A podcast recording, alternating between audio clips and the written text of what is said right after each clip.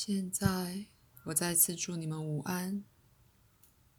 关于我们对时间的讨论，宇宙的创造本质是如此的了不起，以致其真正的广袤超越了大多数人的理解，其意涵是惊人的，因此那事是几乎不可能去解释的。过去以及过去的每个片刻。从现在的运作点是经常被改变的，以你们的说法，现在变成过去，而那又从最近的现在。你可以在那两个词之间加一短线，也就是最近的短线现在，使其意义更清楚。的每一个可思考到的点在被改变。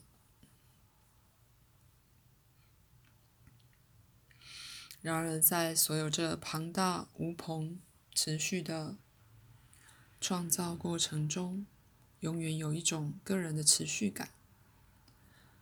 你永不会真正的失落在一个片刻和下一个之间的距离里。以多少相同的方式，在你周围的物体也持续不断的动。原子和分子们永远在动，而一种说法，电子是那动作的指挥。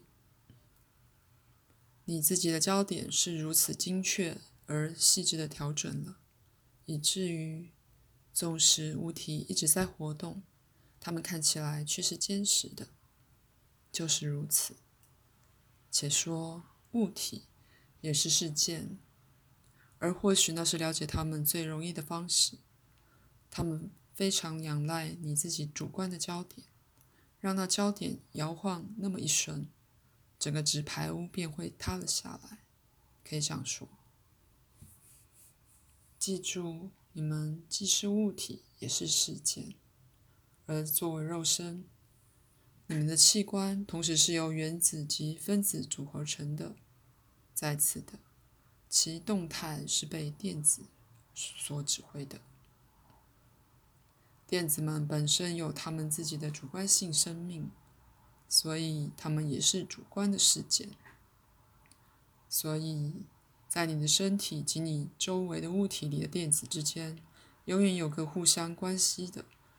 在此的无论如何，主观的持续性本身永不摇摆，在于它永远是他感知的世界之一部分。因此，以那种说法，你和世界彼此创造。当你由最近的现在的每一点改变过去时，你也在最微观的层面上改变时间。所以，你的意图也有一个电子实像，几乎像是你的思想敲击某个巨大电脑的键盘，因为你的思想的确有个力量。新的一句，正如句子是由字组合的。可以说出来的句子数量却是无穷尽的，所以时间是由一个无尽种类的电子语言组合成的。他说出的不是字句，反倒能说出一百万个世界。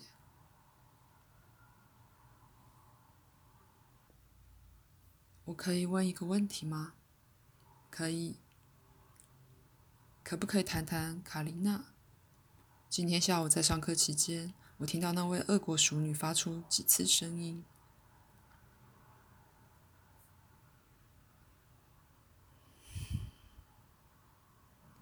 日期只不过是应用在日子上的命名而已。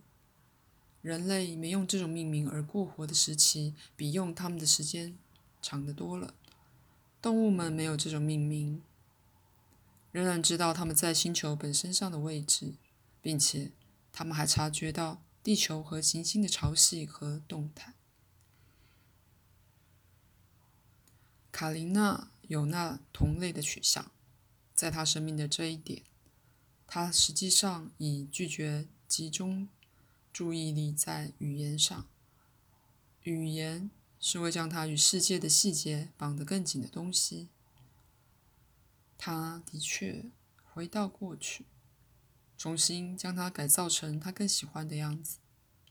他最近的现在开始显现出恶化的征兆。他想要一个关闭点，从而再建造其他的实像。所以，并不是最近的现在在恶化，不如说他正故意让他的注意力游荡，而容许最近的现在的力量和活力消减。